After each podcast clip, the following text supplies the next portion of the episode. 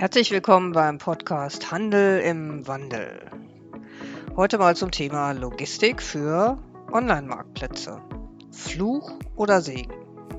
Oder kommen wir jetzt vom Fluch zum Segen? Wer weiß, mal reinhören. Also heute mal die Frage, warum ist Logistik wichtig für Online-Marktplätze? Und wenn ich jetzt Online-Marktplatz sage, dann meine ich ja immer lokalen Online-Marktplatz. Warum das für Amazon und Co. wichtig ist, das wissen wir, hat Amazon ja auch erkannt, weil Amazon ist ja der Meister der Logistik. Die haben riesige Warenläger, die haben, ich weiß nicht wie viele tausend äh, Fahrer, die haben sogar ganze Flugzeuge, um ihren Warenverkehr zu sichern. Und insofern, Amazon hat das ja längst begriffen.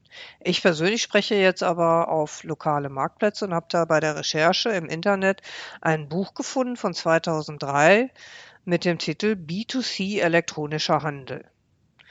Dann steht dazu Unternehmensstrategien, logistische Konzepte und Wirkungen auf Stadt und Verkehr. Aus diesem Buch heraus habe ich mir mal den Passus B2C E-Commerce als Herausforderung an Logistikunternehmen rausgeholt.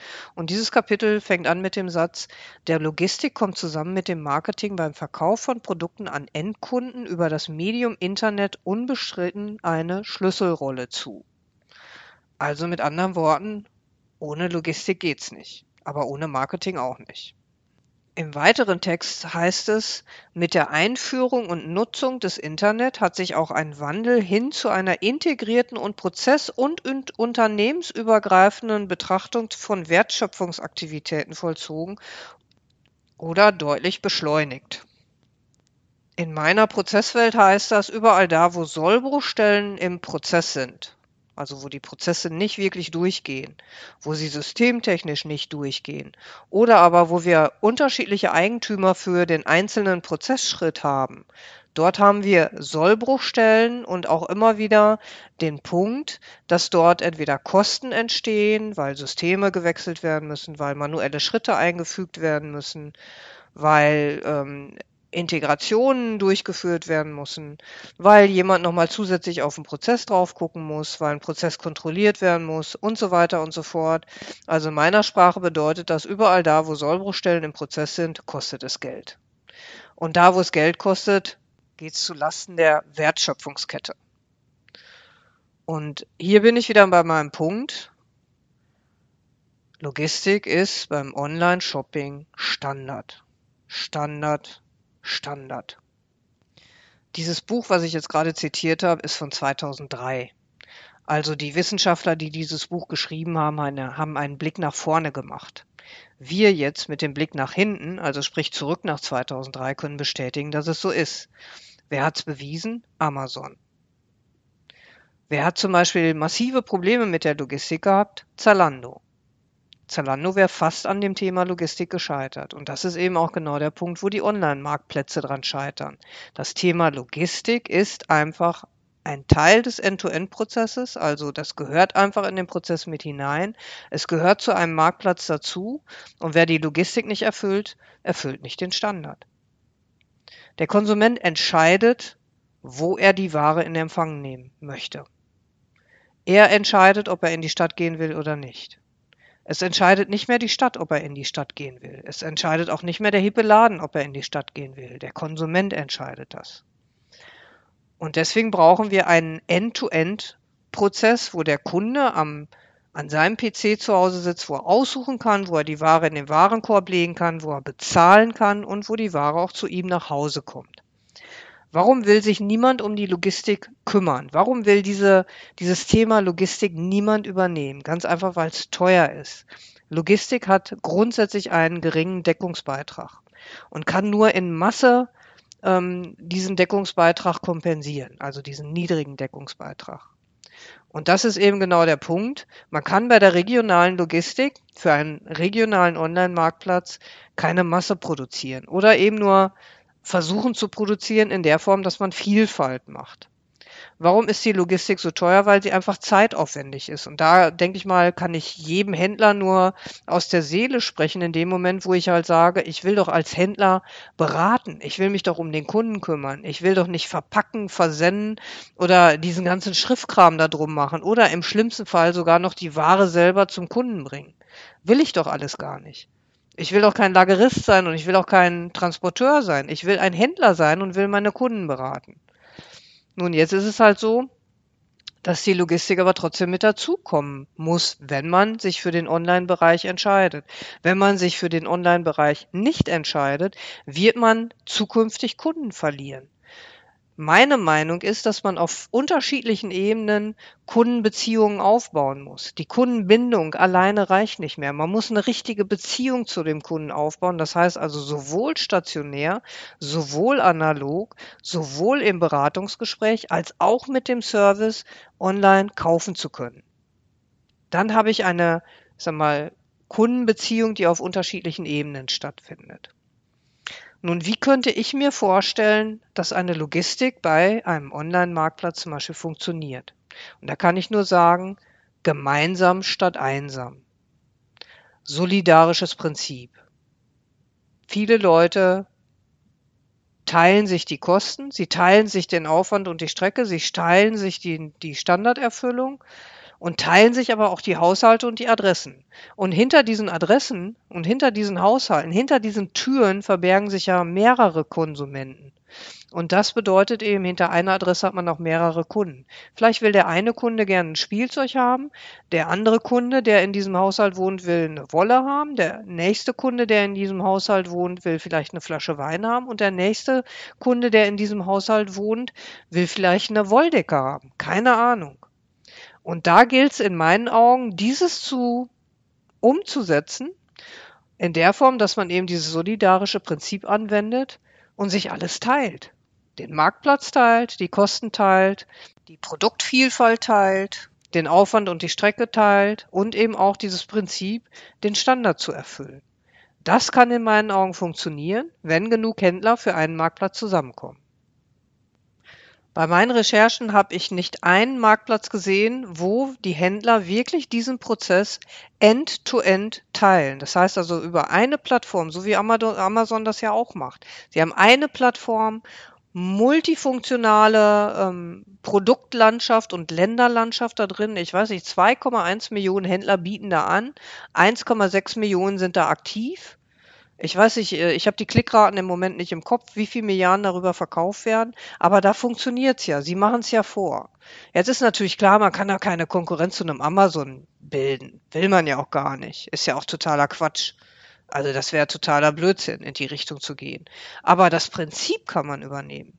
Es ist ja nicht so, dass man gegen den Amazon ankämpfen muss, sondern man muss sich halt seine Nische suchen, in die man reinspringen kann.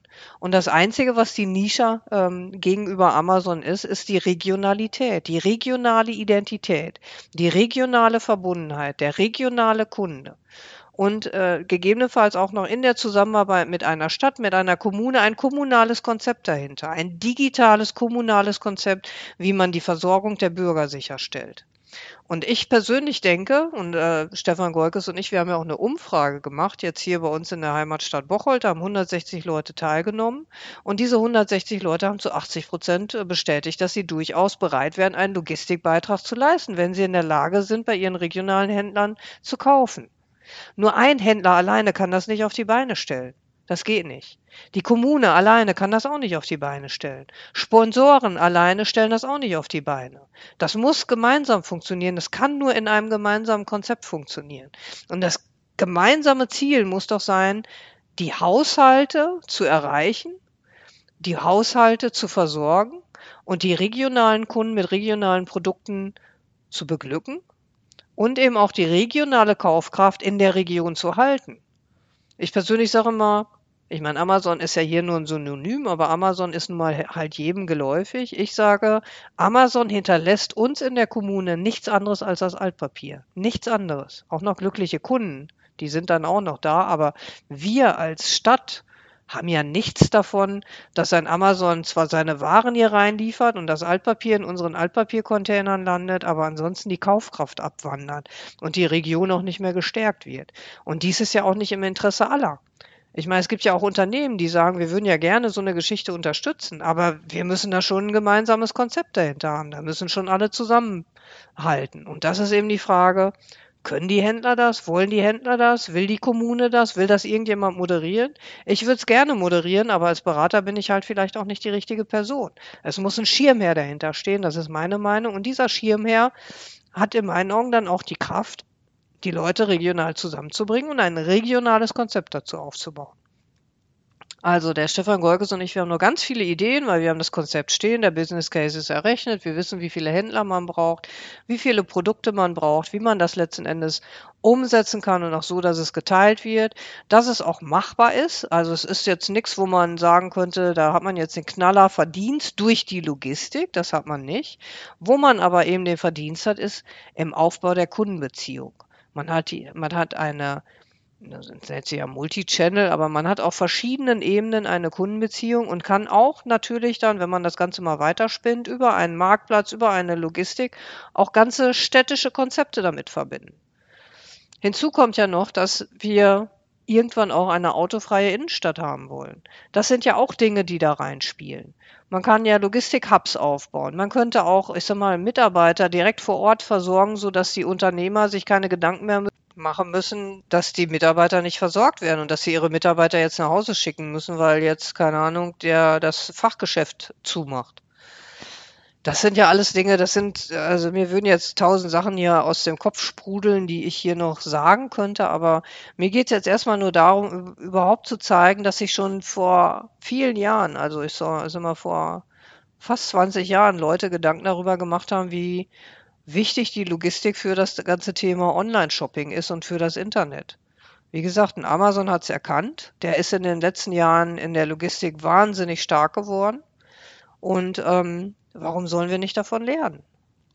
Nun, ich versuche ja einfach nur anzuregen. Ich versuche einfach mal ein paar Gedankenspiele äh, durchzuexerzieren. Ich versuche aber eben auch deutlich zu machen, dass die Logistik für das ganze Thema Online-Shopping wichtig ist. Ich persönlich denke, wir haben nicht mehr so wahnsinnig viel Zeit. Also wir müssen jetzt mal langsam sehen, dass wir uns entweder für die Logistik und für einen Online-Marktplatz oder für ein kommunales Konzept entscheiden oder auch komplett dagegen. Wenn wir uns dagegen entscheiden, dürfen wir uns halt nicht wundern, wenn morgen die Paketfahrer überall sind. Und das Altpapier noch mehr wird. Und die Kaufkraft noch mehr aus der Stadt abwandert. Ich weiß, das ist jetzt alles ein bisschen drastisch dargestellt, aber wenn man das mal so wirklich durchexerziert, ist das auch nicht so falsch. Nun, wie gesagt, ich wollte anregen.